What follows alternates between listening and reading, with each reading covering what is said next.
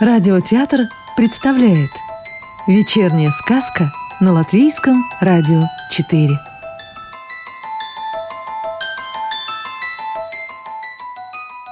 Сегодня послушаем волшебную историю рижской писательницы Светланы Семеновой.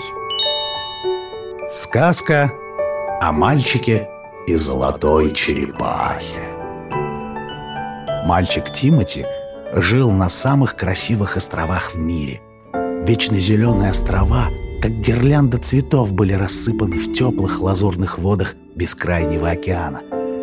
Над островами всегда сияло жаркое солнце, а в прибрежных водах мелькали бесчисленные стайки маленькой и большой рыбы. Поэтому почти все жители этих островов были рыбаками или ловцами жемчуга. Все, что людям отдавало море, они отвозили в своих лодках на самый большой и главный остров. Там стояли высокие дома, а в шумный порт заходили огромные белые корабли. «Окончу школу и пойду работать на большой корабль. Уплыву в далекие страны и увижу много интересного», — говорил Тимати своему отцу. Отец рыбак был вполне согласен с сыном, а пока обучал его всем рыбацким премудростям. Тимати любил школу, свой маленький остров, но море любил еще больше. Море казалось ему живым, огромным миром, наполненным великим множеством живых существ. И хотелось понять этот мир, подружиться с ним. Но пришло время, когда Тимати понял, что море может быть неукротимым и безжалостным. Нежданный тайфун пронесся над океаном, и многие рыбаки не вернулись домой. Не вернулся и отец Тимати. Теперь Тимати надо было помогать своей семье. «Поехали, Тимати, на Большой остров. Там всегда можно найти работу», — звали его друзья. «Кто же будет кормить мою мать и братишку? Кто будет ставить сети в море? Э, нет». И Тимати каждый день выходил в море, и море было благосклонно к нему. Он брал у моря только то, что ему было нужно. Так учил его отец. Несколько рыбин откладывал для матери — для одинокой соседки-старушки, большую часть для торговцев, а прочую мелезгу выпускал на волю. Резвитесь, растите.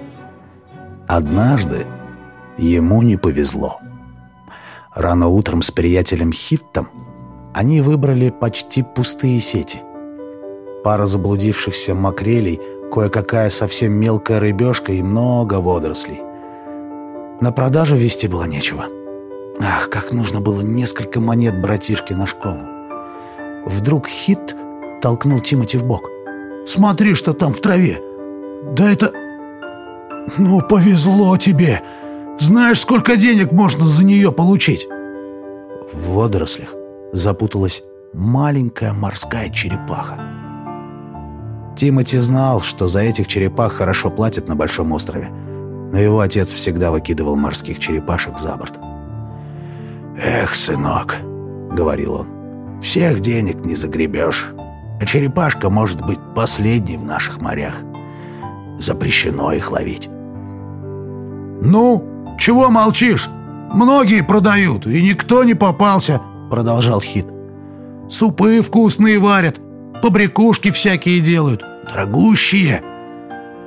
Тимати показалось, что из темных влажных глаз бусинок черепашки скатились прозрачные слезки.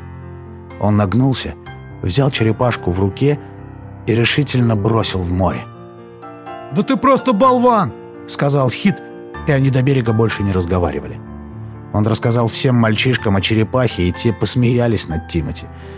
«Велосипед бы мог себе купить, одежды там всякой. Ну что тебе какая-то черепаха? Была и нету!» Тимати уже и сам не знал, правильно ли он поступил. Ночью Ему приснилась морская черепаха. На голове у нее блестела золотая корона. «Тимати!» — сказала она. «Тимати!» Тут мальчик проснулся от звона будильника, так и не узнав, что ему хотела сказать черепаха. Дела у рыбаков шли все хуже. Рыба ушла от островов далеко в океан, и уловы были все меньше и меньше — то утро Тимати вытащил совершенно пустые сети.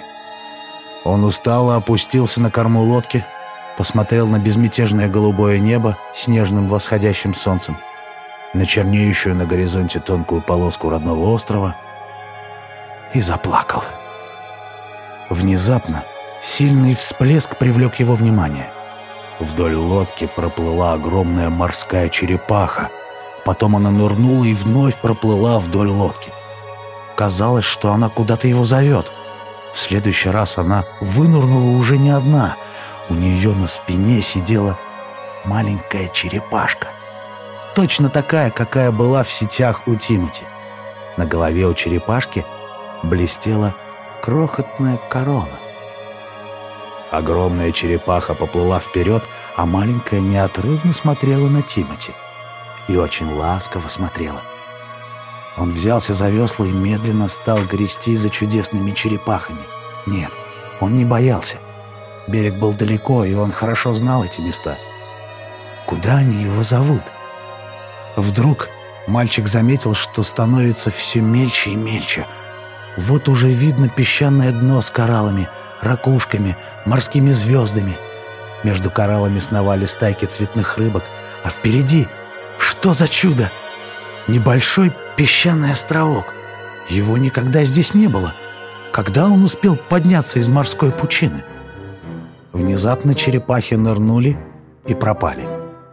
Тимати перевесился через край лодки и стал искать их взглядом. И он их увидел. Они плавали у самого дна, около большого темного предмета квадратной формы. Похоже на ящик и, или нет? На сундук, подумал Тимати. Тут маленькая черепашка взобралась на сундук, и крышка медленно отвалилась. И в лицо мальчика ударили яркие солнечные блики. Он зажмурился, а когда открыл глаза, черепах уже не было. Тимати был неплохим ныряльщиком, как и все мальчишки на его острове. Старинный сундук с золотыми дублонами, лежащий на дне, оказался ему не под силу. Но мало-помалу он все поднял в лодку. Снова пересыпал дублоны в сундук и в корзину для рыбы, тщательно прикрыл сетями. Потом мальчик устало растянулся на дне лодки и подумал, а может это сон? Он даже себя сильно ущипнул. Нет, это был не сон. Черепашка с маленькой золотой короной отблагодарила мальчика за свое спасение по-королевски. Теперь Тимати мог исполнить свою мечту — ходить в дальние моря на большом корабле. «Отец мне верно говорил», — рассуждал про себя Тимати, направляя лодку к далекому берегу. «Помоги кому-либо, и тебе помогут». Что вам рассказывать о дальнейшем? Если вы любите морские путешествия, то можете повстречать на океанских просторах большой белый корабль. На борту корабля золотистыми буквами написано «Золотая черепаха». А если вы совсем счастливчик, то познакомитесь с его капитаном в ослепительно белой морской форме. Ну, конечно же, это, это Тимати. Тимати.